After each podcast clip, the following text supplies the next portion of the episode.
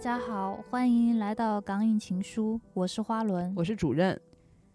呃，今天我们要讲的这个片子呢，是最近上映的，也就是李安华导演的许安华哦，许鞍华导演的《第一炉香》。对，它的热度很高，但是它的票房并不好。它的热度高，纯粹是因为被骂，被骂的很热，就是几乎只要看到或微博热搜也好，或者说是公众号也好，我觉得更多的都是那种。有一种群嘲的态度对他，而且有点像那种许鞍华的，就滑铁卢，就因为他在这之前得了这个威尼斯的这个终身成就奖嘛，也是一个很高的荣誉。然后就得完奖，后来之后马上上映的这一部作品就 遭遇了这种群嘲的惨败，就感觉已经变成一种现象。它好像总是总是容易出现这种状况。上次那个黄金时代的时候也是，但是黄金时代就是在。它上映之后的几年，人们再回过头来看，会发现哦，它其实还可以。然后就包括是这个《第一炉香》也很搞笑，就是《第一炉香》上上映完之后，然后人家看了，然后就说啊，那就是许鞍华，就是他拍过三部张爱玲的作品。然后说你在看之前，比如说什么《半生缘》的时候，你也会觉得哎，好像还好，就是就感觉就怎么就对比了一下，就觉得哦，之前的还好。然后就是我们今天港影情书选择这部《第一炉香》，其实《第一炉香》并不是香港电影，对，但是。因为是我们自己的节目，那我们就很任性，我们就自己给它定义。然后许鞍华是一个非常香港本土的一个导演，也是我非常喜欢的一个香港的两大导演之一，有一个是杜琪峰，有许鞍华，许鞍华是另一个嘛。嗯。然后就是就强行来讲一下，然后我也没有想到，居然我们港影情书讲的第一部许鞍华的作品，竟然是《第一炉香》。我也没想到，我以为会是别的。对，我以为会是别的，但是就是刚好他的最近在影院上映嘛，然后。就是来讲一讲，我是个人，我看完之后，我其实并没有觉得它那么差，就像网上那样说的，就感觉网友啊，或者说是一些公众号啊，就把它给喷的，就是就快跟就喜宝之前前两年喜宝差不多了，就是感觉就只有一个两三分的水平。但是其实在我这儿，我看这部电影，其实我是觉得它能够有个六七十分。我当时去看也是因为网上骂的太狠了，我我就在想许鞍华怎么能拍出喜宝这样的东西来？嗯，对，然后我去看了，其实我是很难得的出现了，就是比期望值要高的情况。嗯，主要是期望值之前被被拉的太低太低了，就是怎么可能跟喜宝一样呢？对我其实看完我是有自己一个评价嘛，我是说。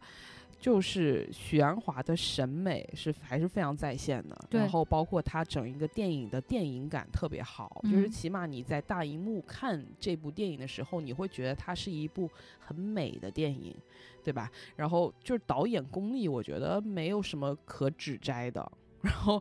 但就是有一些演员啊，我先说啊，就是我觉得这个 男女主角这个演技实在是让我有点尴尬，我。倒不是说先抛开符不符合原著人物的形象啊，我是觉得首要这个马思纯女主角她的演技真的是频频让我出戏，然后让我很难受。就是马思纯的演技才让我将第一炉香联想到喜宝，就是我看到马思纯的时候会我会想到喜宝里的郭采洁，他们都让我有一样的尴尬。其实他们两个的这个人物在对人物的诠释上的确是有点相似的。然后就马思纯，她我觉得她的那个就是怎么说，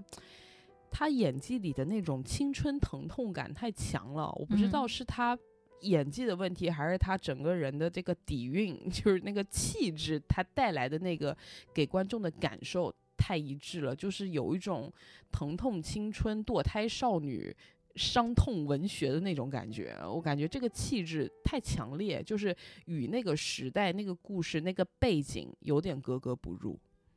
嗯，对，呃，马思纯在里面的这个表演，我比较承认，就是他的刚出场的前前三分之一部分吧。嗯，因为那个其实说实话，就网上很多人就是骂马思纯的形象，说他。呃，各种土肥圆什么的，在这里面啊，好像还还说他挺壮的什么的。对。但其其实，在他其实这个形象，我认为是比较贴合这个人物的，因为他一开始他就是一个又土，然后又有点带有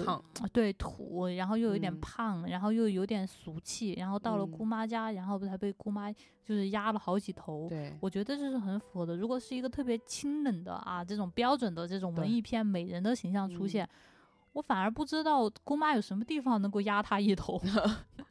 对，我觉得马思纯她的那嗯个形象在开场，就是她还穿着那个学生装束的时候，我觉嗯得很好。这个就是马思纯本人的演绎。嗯然后到了后期，就我看完电影，我也有一个感觉，就是马思纯太胖了。这个胖其实并不是在指摘，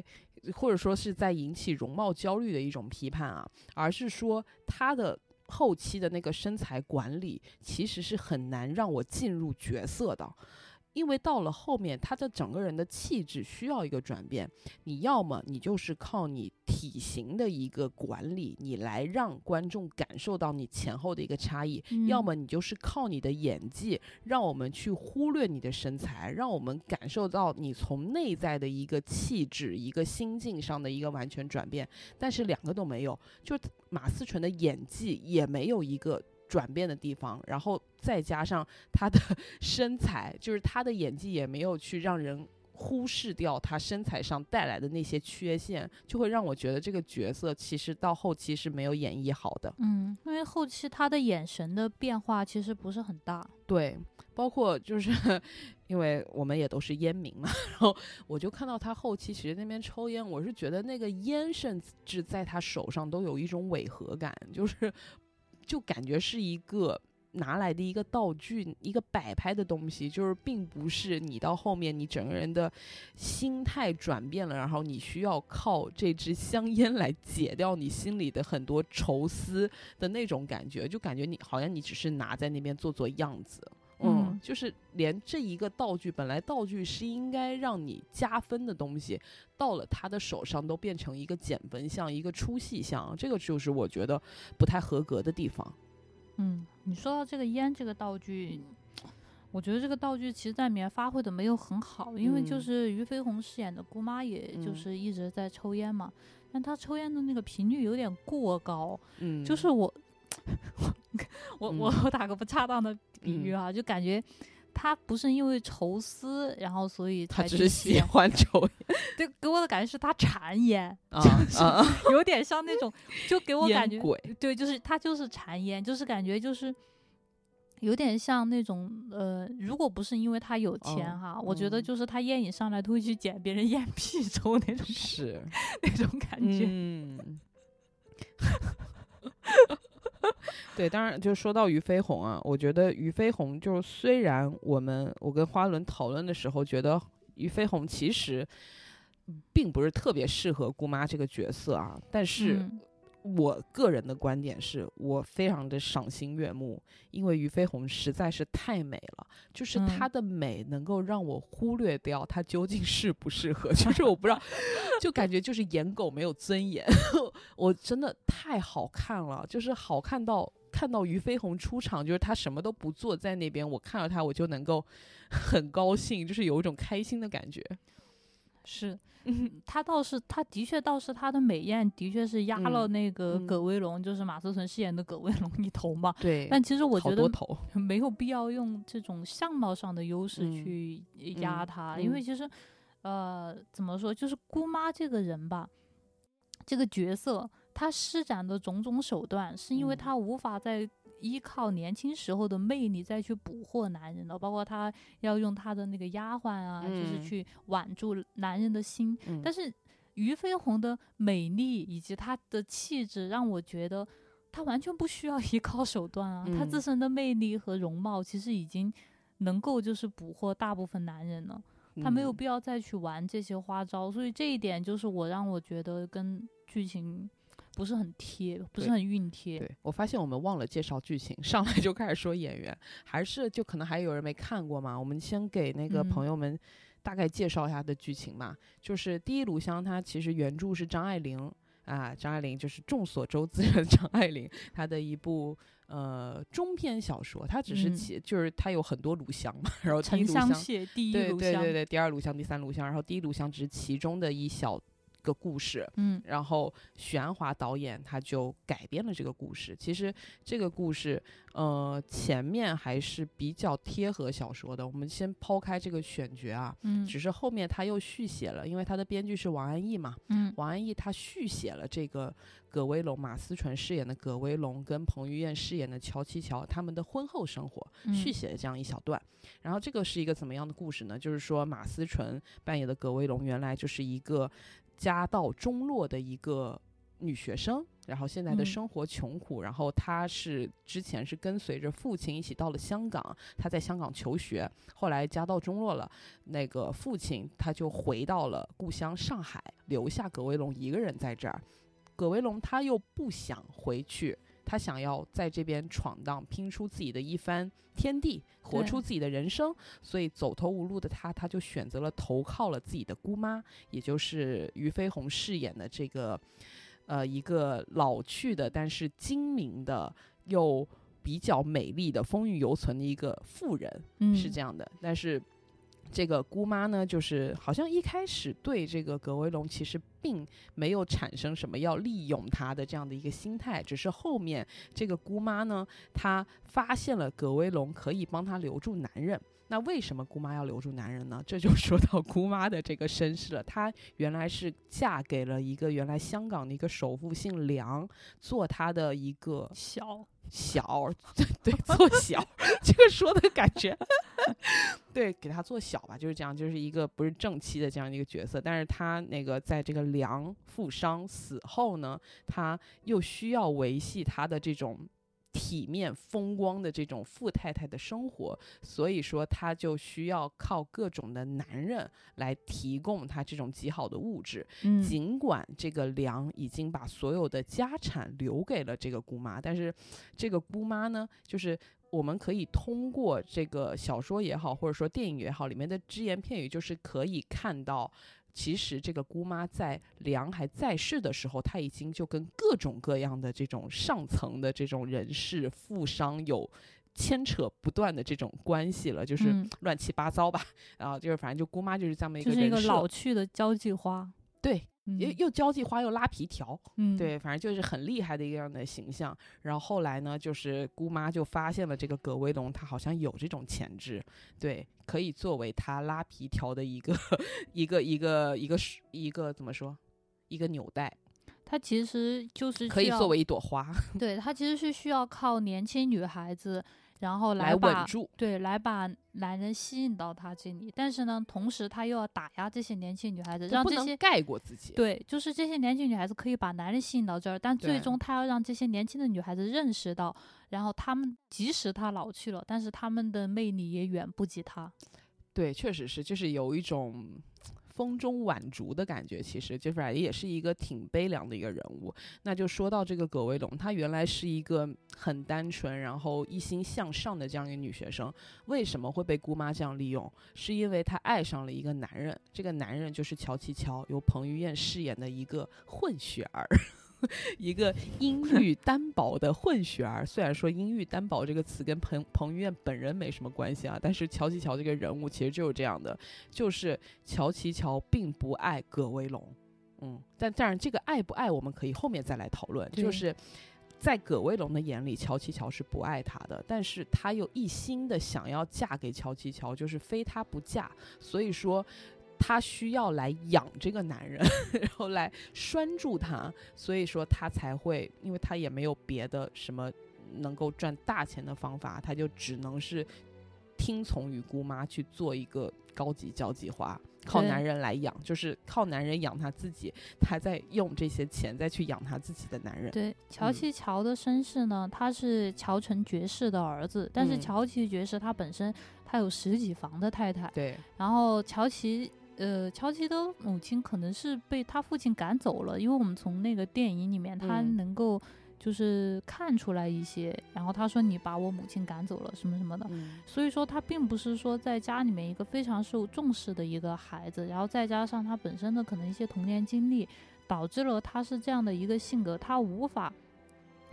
他无法靠自己来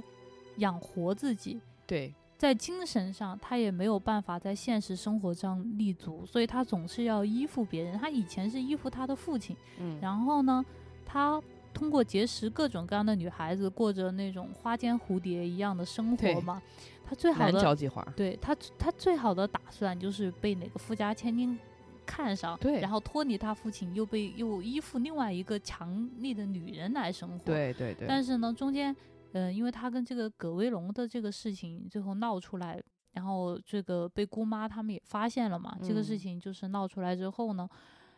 嗯，姑妈呢，就是说服了这个乔琪乔，说你找一个富家千金，你本来就是找富家千金，本来就是为了痛痛快快的玩儿，有没有金钱上的后顾之忧。但是如果你真的跟富家千金结婚，那么反而会约束你，你玩儿也玩儿不好，你不如就跟葛威龙在一起。那么葛威龙现在也跟我承诺了会养你，嗯也跟我说了会养你，那你不如跟他结婚好了。那靠这个呢，他就说服了乔琪。乔琪本来嗯是一个不愿意结婚的人，除非是为了长期饭票。对，呃，葛威龙深知这一点，所以他就为了跟乔琪结婚，主动的去充当这样一个长期饭票。是。嗯而且从这个姑妈劝服这个乔琪的这个对话中，其实你也能够看到姑妈就是比较的怎么说，她又有一点阴暗，但是她又很懂人心。嗯，就是她跟乔琪说，你要跟他在一起，在一起之后呢，如果说你觉得不行了，你们还可以选择离婚啊。但是因为乔琪他是一个呃，当时的香港不是受到英国的这个统治嘛，是英国的殖民地，然后他就跟乔琪说，虽然这个英国的这个法律在离婚上是比较困难，但是你只要抓到另一方出轨的证据，其实你们就可以很快的离婚。对于葛威龙这样一个人，你觉得你能够抓不到他那个出轨的证据吗？就是嗯意思就是按跟乔琪说，这个非常的容易，所以就是我觉得他前面对乔琪说抱养他什么的那些话，其实都还没有真正的打动他，只有最后抛出了这个杀手锏，我觉得就真正的说服了乔琪。对，就是嗯、他又可以捞到好处，他又进退有度。对，嗯就姑妈在这一点上，就真的她这个揣度人心，就是真的是很有一手。包括嗯她说服这个葛威龙去充当妓女这样的一个角色的时候，她其实也是，她不是说逼迫葛威龙，或者是把他关起来，就是用一些很强硬的手段让你就从，他是 一步一步的让你好像是看似是自愿去选择走上这条路的。但是其实我觉得哈，就是姑嗯妈并没有特别强烈的是说我一定要把葛威龙拿下。嗯，姑妈这种做事一向就是说，如果有好处更好。那么如果说要为了达到这个好处、嗯付出的代价太大，那就算了。总哦，我觉得他可能就是，如果说葛威龙不答应，他就当投资失败。对、嗯，对，他也不会说啊，我我为了这个事情我把人囚禁起来。我觉得对这个，我觉得这对他来说也没有太有必要，而且代价也太大了。对、嗯、他总的来说还是一个看上去比较体面的一个人。对，那，他那毕竟他们那个阶层。对他们那个阶层，那嗯不真诚的那种 勾栏瓦舍了。对对对，嗯这个里面，呃，我觉得啊，我个人觉得就是演技最好的是范伟老师。嗯嗯，范伟老师他饰演的是这个，呃，与这个这个姑妈有众多不干净男女关系中的其中一个，其实也是一个比较最主要的一个吧。最主要的一 个，是一个稳定的长期饭票。嗯嗯，就是从他们的关系中，你可以看出他们已经形成了一种默契，就是这个范伟他该呃范伟怎么说范伟？范伟那角色叫什么 uncle 吧，我们就叫 uncle 好吧？就是 uncle 他该去忙的时候就去忙，嗯，有的一些重要的交际场合需要姑妈出现的时候，姑妈就出现。然后 uncle 出差完回来，他也可以随意的进入这个姑妈的家，就只要有需要，他就会来。就其实就是像一个养在这是就金屋藏娇啦，金屋藏一个姑嗯妈，但是他跟姑妈的关系又非常的开放，就是因为当姑妈看到 uncle 对于葛威龙的这个眼神有一点不对劲的时候，姑妈就可以很敏锐的捕捉到，并嗯。且她发现这个 uncle 就是是可以大家一起 share 的，就可能葛威龙的上位会让他更能够稳住这个 uncle，、致嗯。使 uncle 不不会脱离他们家，去抛弃他们，去寻求别的女人。嗯，就是是这这个关系就 很又又挺开放的，对吧？我觉得他们是一个合作关系，因为 uncle 嗯他其实不是香港人，他是从内地来的，嗯嗯、他从从内地到香港做生意，那么姑妈作为一个上流社会的一个交际花，其实我觉得是能够给他带来很大的好处的。通过他嗯打通人脉，嗯然后通过他就是能够就快速的进入到这个香港的这个某一个阶级里面，嗯然后去去交际去做生意。嗯我觉得他们是，然后同时呢又为他提供了这个性服务，然后他们 他又为他又为这个姑妈又提供了一些经济上，对于我觉、我嗯觉得其实他们是一个合作伙伴的关系，嗯在互相不侵犯到根本利益的情况下，他们是挺和乐融融的，我可以这么说。包括这个 uncle，我觉得他不愧是一个生意人，包括他选择葛威龙，嗯葛威龙也不是一个只能够提供性服务的这样一对个角色，对，他其实还是一个女女可以可以充当他的女秘书，因为葛文龙后期经常就是跟着他出差，为他翻译翻译，为他翻译，然后在他谈生意的时候在旁边啊，就是支持一嗯下。嗯所以说，我觉得这个生意人哈，嗯所以说是一点亏都没有吃的。嗯嗯对。不过，我觉得姑妈就是在这里，就是很微妙的，就是她她可以跟跟怎么说，跟自己的外甥女嗯。共同服侍一个男性，但是她又，我想一想怎么说，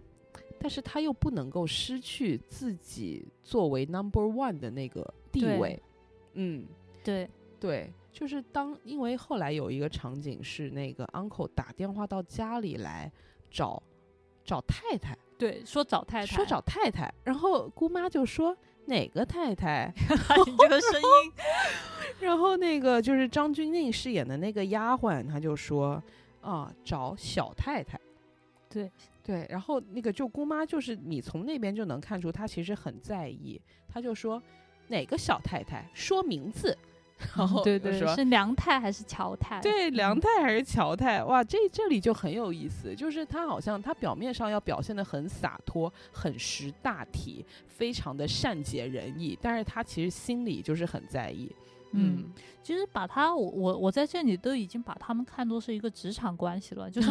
不是说就就比如说一个中层要提嗯拔自己的下属，啊那、但这个下属如果在老板面前比表现太好，表现的太好，那么就是这个中层肯定也不愿意啊。对，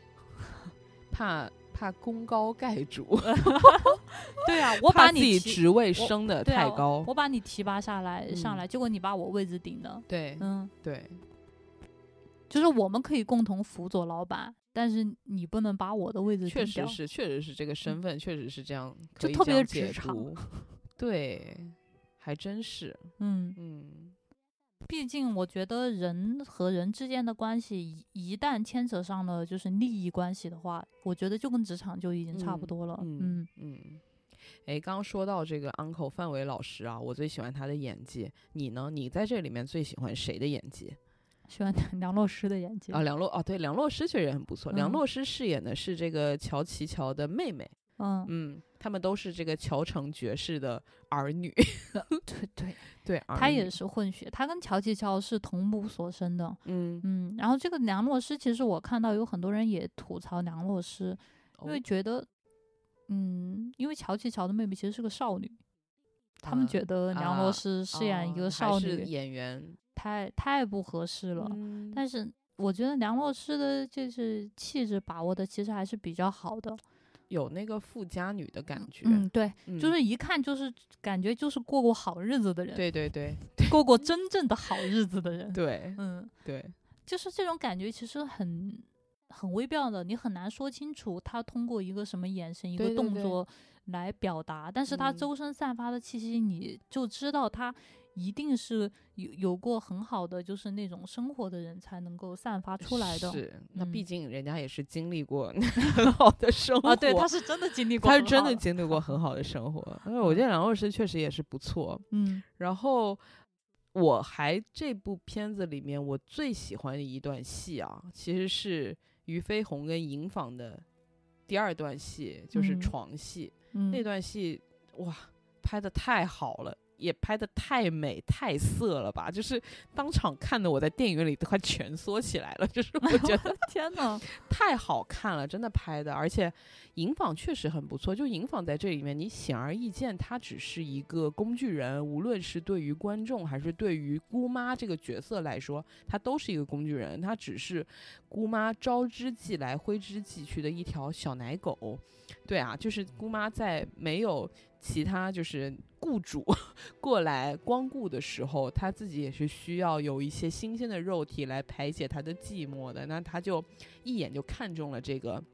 那个葛威龙的同学嗯，啊，就是银坊饰演的，叫什么我都已经不记得了。叫什么卢卢什么宁，对，反正我们就说银纺吧。嗯 然后银纺就是他是非常称职的一个小奶狗，然后他一开始，而且我觉得银纺在这里面他演的，我觉得也是非常好的，就是至少在我看来比彭于晏好多了。嗯，就是一开始的那种大学生，呃，不是大是大学生吗？是呃不是他是大学中学生，反正也是要考快考大学了，也嗯是，反正就是马思纯同学嘛，他们都高中生，就一开始那种学生的那种青涩感，他演的也很好。然后没有见过世面，第一次进到这个梁府，也就是他这个山上的这个小白楼的这个时候，那第一次见这种大场面的时候的那一种错愕感，他就、嗯那个度就是拿捏的很好。包括嗯到后面这个姑妈一步一步的引诱他，尽管他们前面就是姑妈第一次引诱银广的这个戏，我跟花轮都觉得拍的不是很好啊，嗯，但是倒是就就这一整个过程，包括到后面第二次姑妈约他喝茶，然后就喝的喝着喝着就喝到了床上，就他在面对。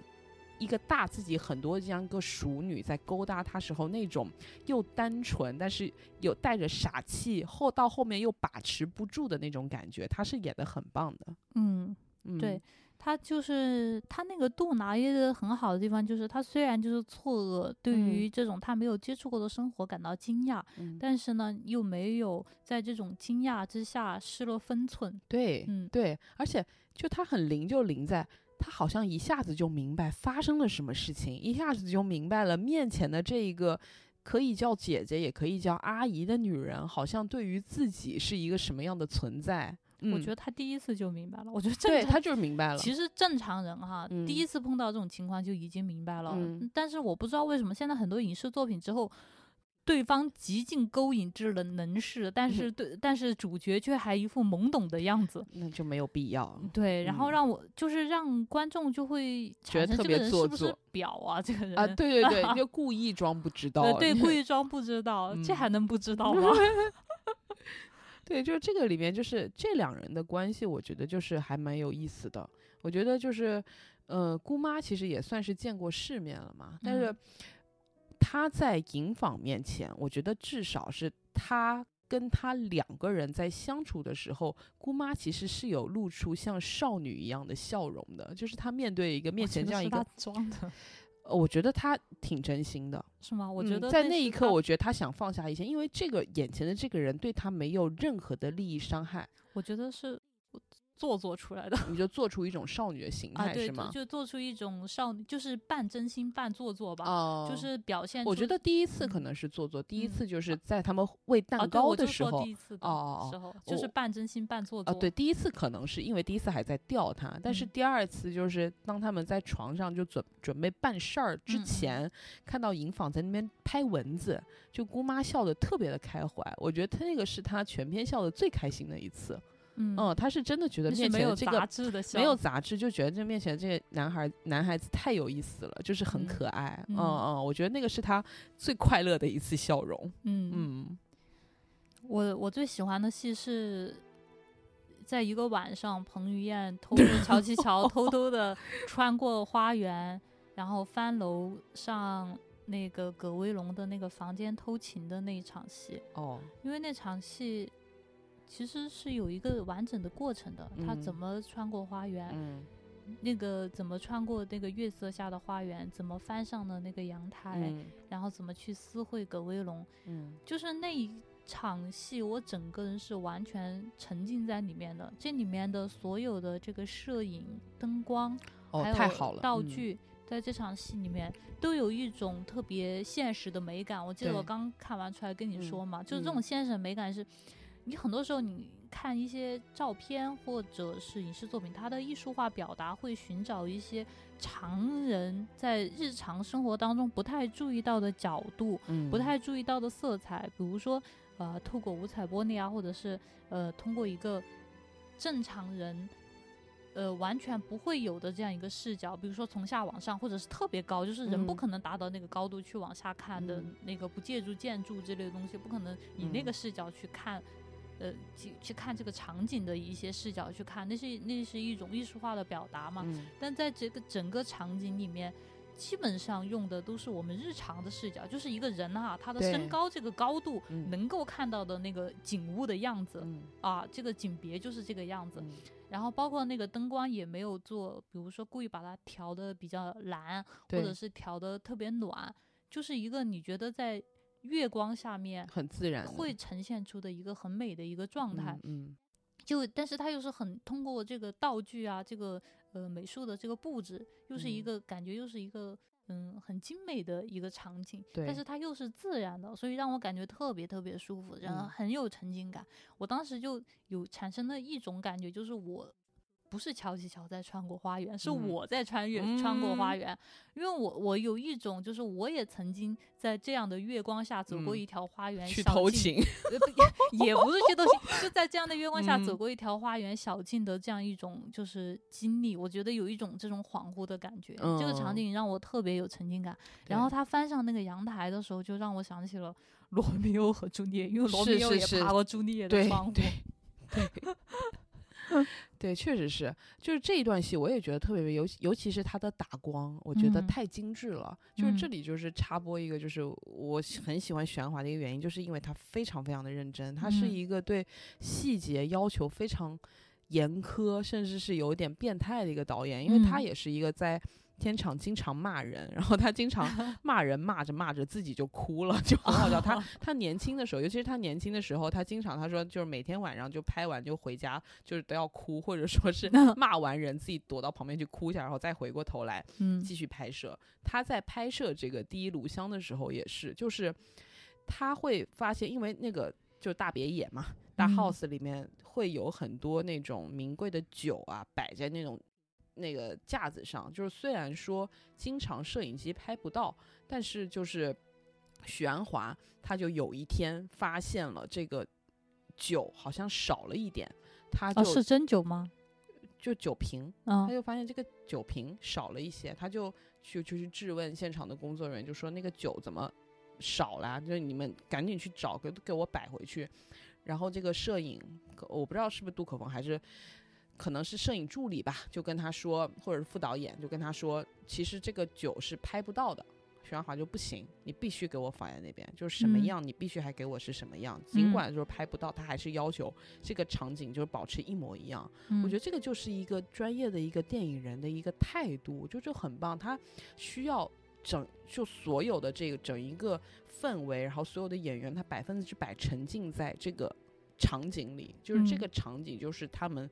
的生活。就是我觉得就是很好哎，他就他这个态度就让我特别特别的欣赏，嗯，嗯，这部电影的确是拍的美轮美奂，花团锦簇，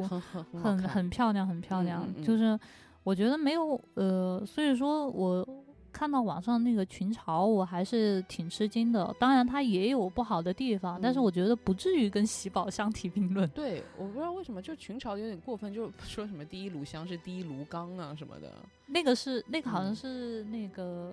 排片之前说的，好像是因为马思纯 定了马思纯之后，他们嗯，他们开始说的。对，呃，就是马斯，我我还听了那个，就是那个最近那个梁文道有一个跟许鞍华的一个嗯，对谈嘛，就八分应该是最新的一期节目，然后我就嗯听了，就许鞍华说，就是在这个电影要定下马思纯之后，不是马思纯那个时候有一次张爱玲风波嘛，啊，然后大概就那个时间段嘛，然后就马思纯就被群嘲，然后就一直。直到今天还是有能有人 我们能听到，就有人 在嘲笑他这个嘛，嗯就说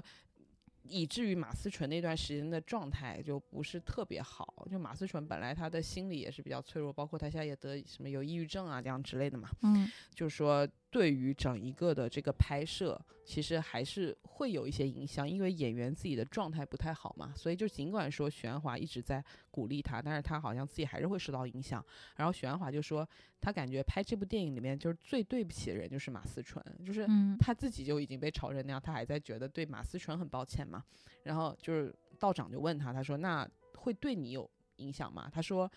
那肯定会有影响，那肯定，但是没有思纯来的大。他就说，嗯对，因为马思纯的状态就可能是导致他不会说。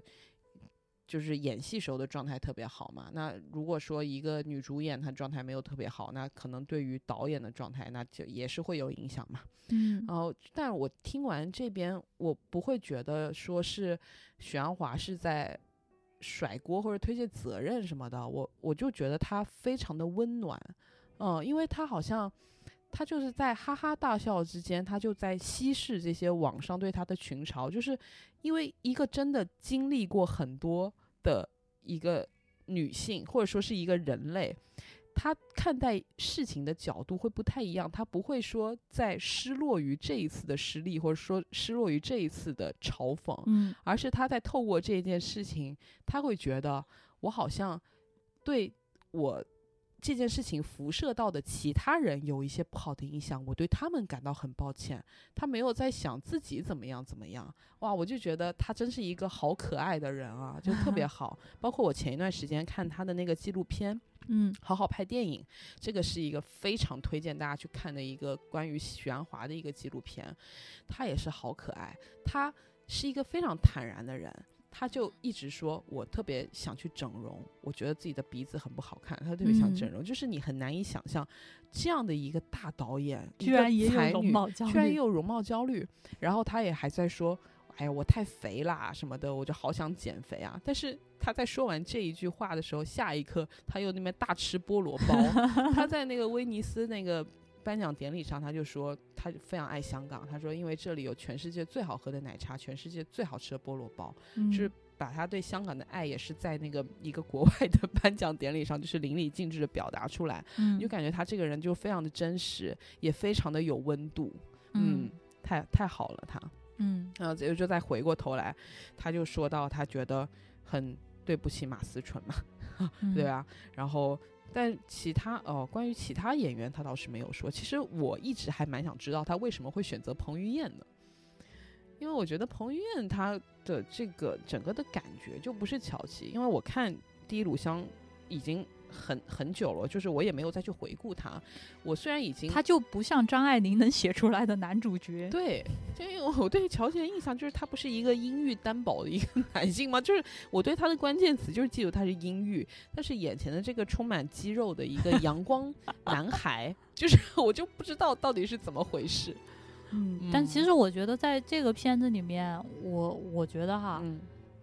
呃这个彭于晏的这个演技其实还是要比马思纯要好一点的。啊，他的确是，虽然他跟这个阴郁的这个少年、嗯这个气质不太符合，嗯但是他的确是在后面有演出那么一股，就是虽然我全身都是嗯肌肉，但是我就是要吃软饭的感觉。对对对嗯，对，他这一点上我觉嗯得还是让人信服的。就算我有嗯肌肉，我也不想用，就就那种感觉对。，所以我在想，就是在朝这个片子的这群人，是不是真的都是看过小说的人，还是有些人只是人云亦云，因为大家都在嘲，所以也去嘲他？因为其实我觉得，对于没有看过原著人来说，彭于晏其实没有什么毛病，他嗯只是不符合原著中乔琪的这个形象的描写。但是如果我们把它看作一个完全原创的一个作品，彭于晏的诠释其实还是比较完整的。对，问题不大，嗯问题不大嗯，对，还有包括我看到有一些的这个嘲讽，就是在说这个王安忆的这个编剧不太行，就是说王安忆的水平跟张爱玲差了一大截，就主要诟病的是这个后面对于他们婚后生活的一个续写。嗯。嗯，你觉得？呃，我觉得这个，嗯，我不知道为什么要这么设置哈，就是其嗯中有一个就是婚后生活的一个环节，就是乔嗯琪乔琪吃醋，对，因为乔琪吃醋这个行为，对于整个乔琪这个人物塑造影响是非常大的。对他吃不吃醋，跟于跟这个人的这个本质，还有他很多的这个呃底这个人物的底层逻辑关系都是嗯很大的。我不知嗯道为什么要这么安排。如果说乔琪。乔琪不吃醋，那么其实他内心就跟他表现出来的很很相似，一致很一嗯致。嗯，因为他就是一个觉得爱的方式并不是要结婚，或者是他嗯就是一个无法结婚的人。那如果他吃醋，说明他只是在双标。对，对，对我也是这样想的，所以我那一段我还是有一点困惑的哦、嗯但是很快这一段情节就被抛之脑后，因为就乔琪嗯又去外面搞女人。对，所以那段情节，我后面回味的时候想了一下，难道就只是表现一下他的占有欲、他的双标，或者表现他这个人物不太好吗？没有，我是我我我当时我是这么理解他安排这个情节的啊。嗯如果乔吉乔吃醋，嗯说明他其实并不是他说的那样，是一个他的爱的方式跟常人与众不同的这么一个人。包括他妹妹也是这么理解嗯他的。他其嗯实爱，说明他还是那样。就是他对于爱的方式并没有他说的那么与众不同，对只不过是这个人的内心太空了，需要不停的通过啊跟呃女人产生亲密关系来嗯填满。但其实他当他真的拥有一个真正的一个好一个亲密关系的时候，他又无法把握住它，嗯，他只能够通过他旧有的方式不断的填补自己这个空虚的那一部分。嗯嗯，因为他已经他不知道还有什么更好的方式这可能是他在寻找自我存在感的一种体现。嗯，对，反正就就是这样做能够让他好过一点，嗯，嗯，能够能够让他好而且我觉得这个行为也有可能是他当下的临时的起意，是有可能还有一种可能哈，就是他这嗯种吃醋的这个行为是表现出来的一种做作，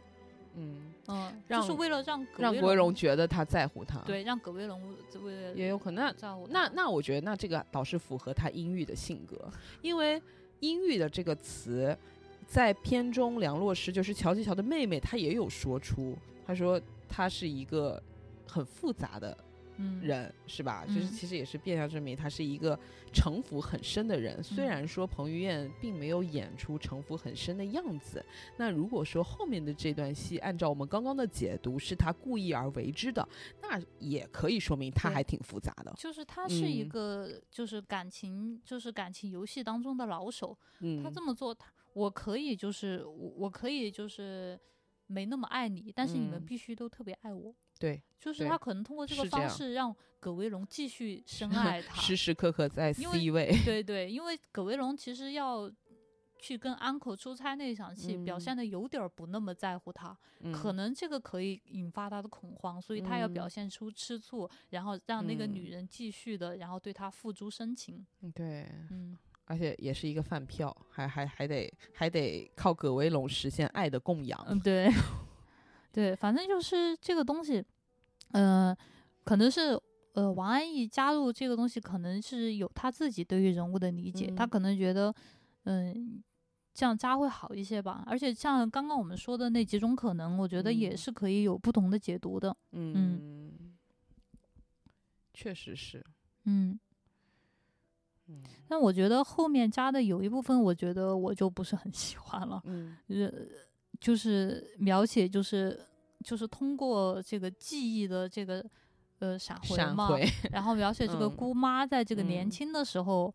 然后的一些就是片段，我觉得这个就不是特别有必要，我也觉得好像 是有一种就是哎。我也是经历了很多苦难，最终才嗯变成这个样子的一个对，人，就有点做作，有点多，嗯你，就感觉这个戏好像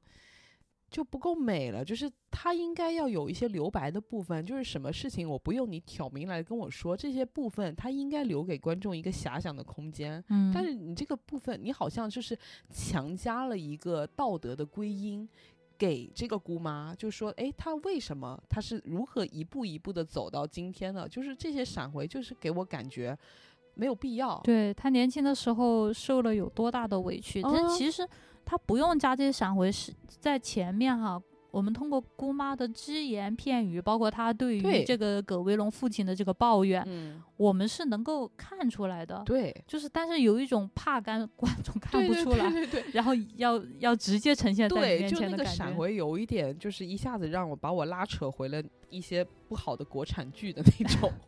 感觉。就是这种东西，你不要强塞给我，你留一点留白给我，让我自己去品味，好不好？我我自己去想。但是你这个东西你告诉我了，我就觉得没劲，就是嗯很没劲这种东西。对，而且嗯就是弄得也特别的粗暴，弄特别粗暴，就是就是告告诉你啊，他是经历了这个这个，他受过这个委屈，对所以他变成了今天这个样子。对，但这个真的吗？我觉得不一定吧。不一定啊，而且嗯你闪回的片段就是那么短，你那么的碎片，就展只展现了他当年的一一小块一个小角，我就觉得你靠这种东西来说服我，你你想要跟我说明什么呢？我并不能被说服呀，嗯嗯，就就还挺奇怪的啊，就是嗯他走过来，他不是说是因为。他年轻的时候经历过什么，或者说他的这个原生家庭是什么样，他走到今天这一步，就是因为当时那一整个时代啊，然后包括当时的女性的地位，就是所有的一切都是他的成因。但是你只给我展现了这一小部分，我就觉得哇，也太浅了吧。对，我觉得，嗯而且姑妈之之前她说的很多话，还有她的很多行为，已经就是说的很表明的很清楚了。对就是她的确是受过委屈的人，反正受过家族的委屈，也受过后来这个婆家的委屈。对，我觉得她既然已经说了，就咱没必要再把这个话拆开来再说一遍。对嗯，而且你看，而且观众已经看了。一整部电影几乎都快看完了，然后我我们也已经看着葛威龙是如何一步一步走到这个我感觉他好像是想要映照一下，就是葛威龙和姑妈的命运何其相似，但其实呃嗯，就是拍的很不高级，就嗯是这、对，这个地方。嗯。对，然后还包括刚刚说到网上这个群嘲嘛，当然也有一些就是我们刚刚诟病的那些，确实也是有很多人都在诟病的嘛。但是我还看到了一些比较奇怪的一些评论，就是一些嗯为骂而骂。就我刚刚也有跟你说，嗯就说什么，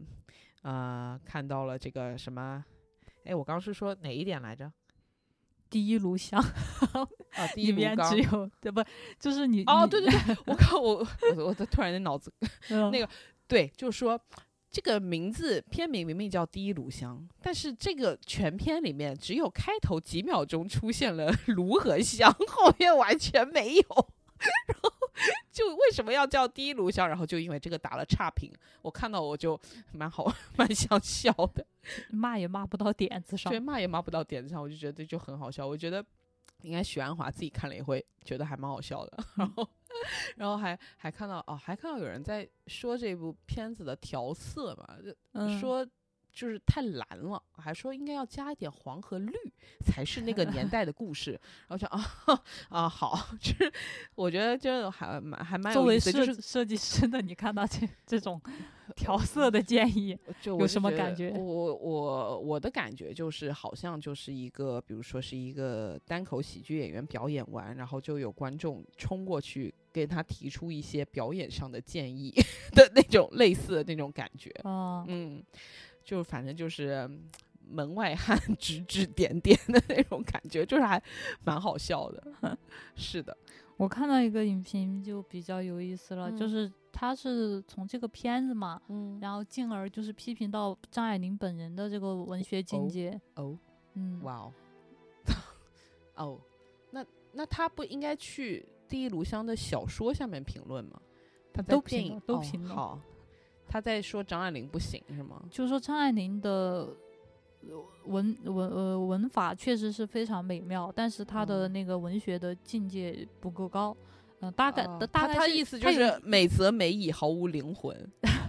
倒倒也没有，就是说觉得就是这点东西就不用就是那样专门来写吗？也也不是专门来写，就是说就是他的那个，因为他的这个张爱民的这个名声很响嘛，他觉得要足够匹配上这样的名声是要有足够的境界的，然后张爱玲的境境界并没有匹配到，我不懂他的境界指的是什么呀？他有一整篇文章是来哦讲述他这个论点的，哦，嗯写的好吗？反正里面有很多这个呃冷僻的遣词造句的用法，你懂的。哦，我懂了，嗯我我我懂了，嗯就就这样能够说明他境界很高，对不对？嗯嗯，好，我觉得除非这个人他是什么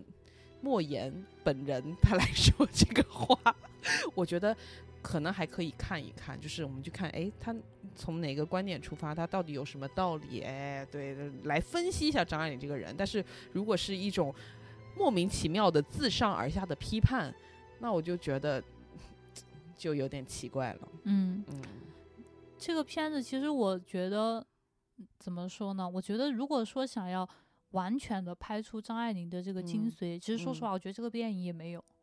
对，就是也也没有。对嗯我觉得，嗯，怎么讲，就是许鞍华就是一直还蛮蛮喜欢拍张爱玲的嘛。哎，我觉得很奇怪，因为嗯其实许鞍华并不是张爱玲笔下的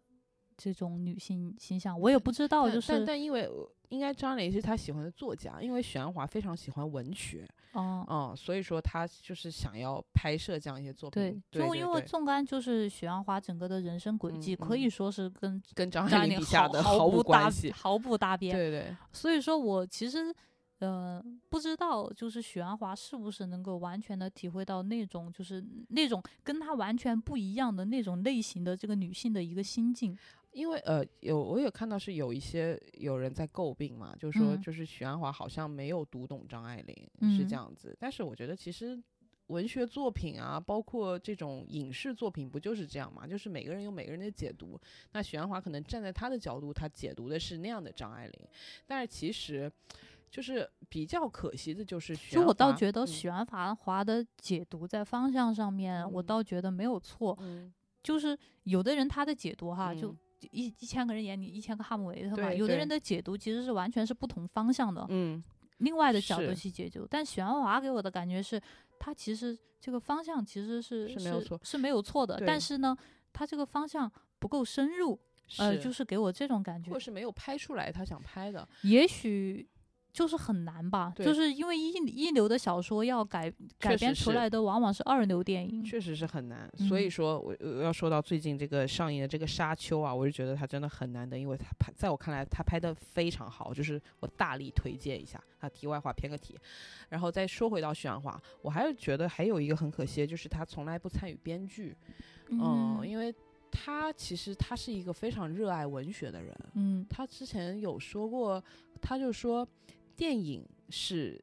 是电影是是老公还是电影是伴侣，然后文学是情人。嗯哦，就是很妙的一句话，就是说嗯电影跟文学对于他来说都是一样重要的嘛。但是他不参与编剧，是因为他觉得自己编不好。他甚至也是还是他跟那个道长那个节目，他里面有说，他说最近有在考虑要去学编剧，想去报一个班。嗯他就觉得编剧是一个很神圣的职业，就是嗯他不是随随便便就能去编的。然后道长就觉得很惊讶，他说啊，不是想编就可以编吗？他说不是，不是，就是我感觉他是编剧在他面前是有一道圣光的，他不能够轻易去触碰。他如这样的果导演好少哦。特别少，就特别有匠人精神，他觉得我如果要编，我一定要。庄庄重重、严严肃肃的，我去把它给学好，然后我才能开始编它。嗯，这点也是很可贵，就是他的有很多导演都觉得自己无所不能。嗯牛逼的要死呢。对对对，然后他就我就觉得其实跟他自己从不参与编剧其实也有一定的关系，就是有可能很多东西跟他搭档的编剧其实并没有完全的理解他嗯要拍一个什么样的东西，那有可能这个东西稍有偏差就有可能吧。其实王安忆就是，我觉得以王王安忆，我觉得他其嗯实是，呃，他他自己其实也有就是。呃，很深的去了嗯解过那个张爱玲什嗯么的，嗯呃，也许，也也也许他的解读就是这个样子的，而那个许鞍华赞同了他的解读，嗯嗯，就说这样解读也可以。嗯嗯，就是我觉得还是中间还是有一些信息的流失，或者说是妥协在的，所以说最后会呈现出这样子的东西。然后包括电影嘛我，觉得还有一个原因，可能嗯。是因为真真的，我说实话，这里面所有的演员嗯。的表达，我觉得嗯都没有到位。对，就是也不能说不好，就范伟老师演技也很好，但是嗯。我觉得都都没有到位，因为这个东西它不是说，呃，因为张爱玲她本身她的这个呃是她的这个文学地位就在这里，她对嗯。于这个人物她有是有深度剖析的。嗯，为什么说这个一流的小说就是拍出来往往是二流的电影，往往就是二流、三流的小说可能能拍出一流的电影，对。对就因为他已经对人物有个非常深度的剖析了，你嗯。按照他的剧情，你作为演员，你作为导演，你甚至嗯。作为编剧，可能你对于这个人物的那个深度都无法达的达到原作者的程度。对，那么你这个演员在表演的时候，你很难再创新高，因为嗯。张爱玲她在描绘她笔下的人物的时候，这一些没有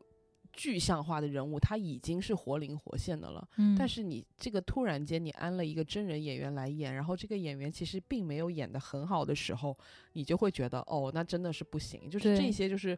无穷的扣分项，对演一场扣一分儿，演一场扣一分儿。对嗯，就比还是比较可对，惜。而。且供演员解读的空间也非常小。比如说，我就跟你说，你要演一个哎正直的嗯。人，或者是一个什么样你可以有各种各样的自自己的解读嗯。啊，你可以把它表按照你自己想要的解读，哎，去充分的发挥演技。但是他本身已经解读成这样了，已经，嗯，已他已经深度剖析这个人物成这样了，那你再在这个条件下，你很难再有什么其他的解读。就包括就是前半段，就是遵循原著拍的时候，连就是台词都不敢改，就是因为原来的地位就摆在那儿。然后许鞍华说没改哦，哪里敢改啊？对啊 就对说，而且就是你嗯作为一个演员哈，嗯除非你的解读对这个种解读比张爱玲还要高明，对。对，对 那这太太难了，哪有这种人？哦，但是在里面看到徐子东，我都笑了。就徐子东 他演的是谁？他演的是之前就梁太在办那个，就是第一次遇到银坊的那个茶会酒会的时候，那个大 party 的时候，他坐在那个露台上的一个富商，大概哦两秒的镜头吧，大概两秒的镜头，我得笑死我，差点在电影院笑出声。就我觉得这也是一个他就是张爱玲粉丝的一个圆梦吧，嗯，还蛮蛮有意思的。张爱玲的确是挺难拍的。太难了，应该说，我觉得应该说，这种优秀的文文文学著作都、嗯都挺难的。我觉得，对、嗯，都很难。我觉得真的就是能把它拍好，就是你觉得、你嗯觉得李很难得李安能拍吗？唉，不好说哎。王家卫可以。试试。王家卫，呃，就现在的王家卫可能不太行，就是回到当年的王家卫，就是《花样年华》那个时候的我觉得他王家卫现在要，要真心想拍也能拍。那可能要拍个八年，二零三零年上映吧，可能要。嗯，不过我觉得，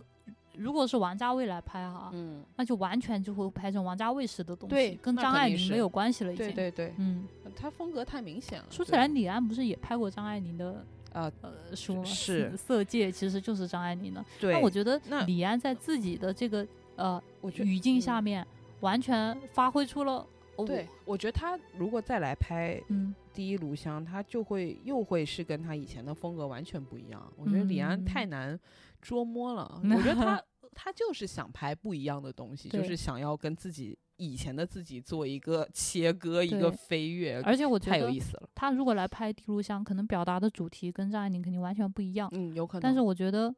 会会会表达的很好。嗯，如果说你强嗯迫李安说你必须要按照张爱玲的这个嗯条条框框走，我嗯觉得他也很难发挥。是对我，我其实也还蛮想看这种男性视角下的张爱玲作品，我想要看一下会不会大家有一些不一样的观点或者解读。我其实还挺嗯想看一个男导演来拍张爱玲。我觉得李安是具有女性视角的男导演。他他可太女性视角